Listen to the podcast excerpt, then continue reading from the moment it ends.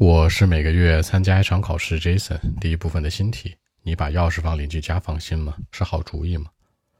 Is it a good idea to leave your keys with a neighbor?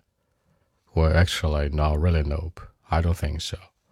I don't think that it's a good idea to do it because in modern life, I'm not very familiar with uh, those neighbors. You know, I don't know them, and uh, I'll be worrying a lot if I'm doing so.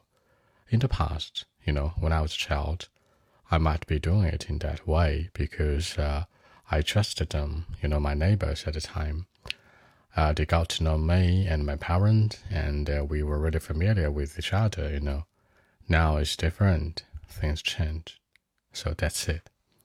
那在现代生活里，其实我不太相信他们，是吧？In modern life, today, nowadays, currently，都表示现在，你都可以这样去说。那我不熟悉 I'm not very familiar with，我跟他们不熟。其实现代的邻居之间真的不太熟吧？过去是吧？大家住医院里都很熟，所以说表示熟悉。比如说周边的人呢，对吧？Who are around me，在我附近的，或者说呢，I'm not familiar with them。I'm not familiar with my neighbors. I'm not very familiar with those who are around me，都可以那样去做。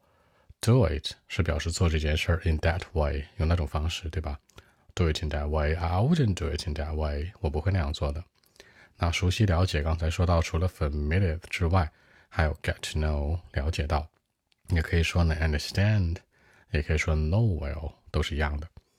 OK，我们再来一遍。Well, actually, not really. Nope. I don't think so. I don't think it's a good idea to do it in that way, you know, because in modern life, I'm not so very familiar with those neighbors, you know. I, I don't know them.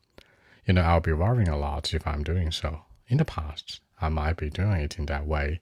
You know, when I was a child, I trusted my neighbors and I got to know them. And uh, they got to know me and my parents too. You know, we were very, very familiar with each other.